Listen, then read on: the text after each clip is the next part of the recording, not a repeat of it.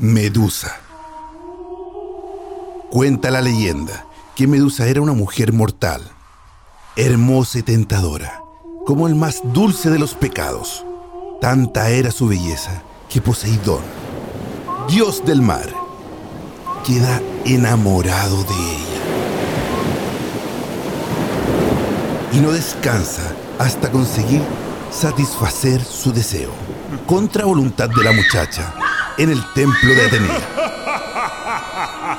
Atenea, dios de la pureza y castidad, entre otras cosas, se ve terriblemente ofendida.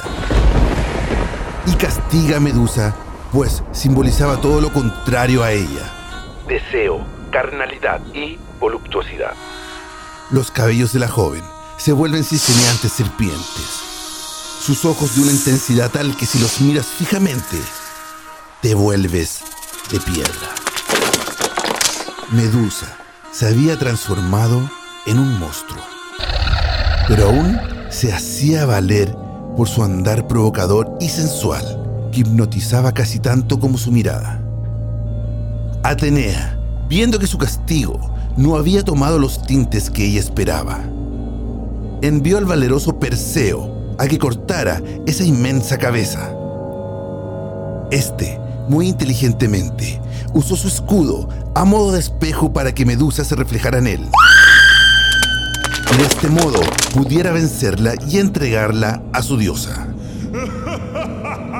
Desde ese entonces, la cabeza de Medusa fue la imagen del escudo de la casta Atenea como instrumento para atemorizar a los enemigos. En ellos unía la perversión y la virtud, porque nunca nada es tan bueno ni a la vez tan malo.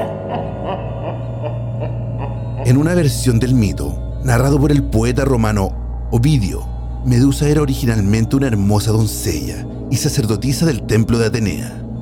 Pero cuando fue violada por Poseidón, Atenea se enfureció y transformó su hermoso cabello en serpientes e hizo su cara tan terrible que su mera visión convertía a los hombres en piedra.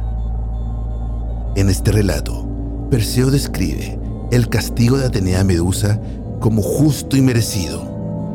Por ello, Medusa representa la lujuria. Esto fue Mito o Leyenda.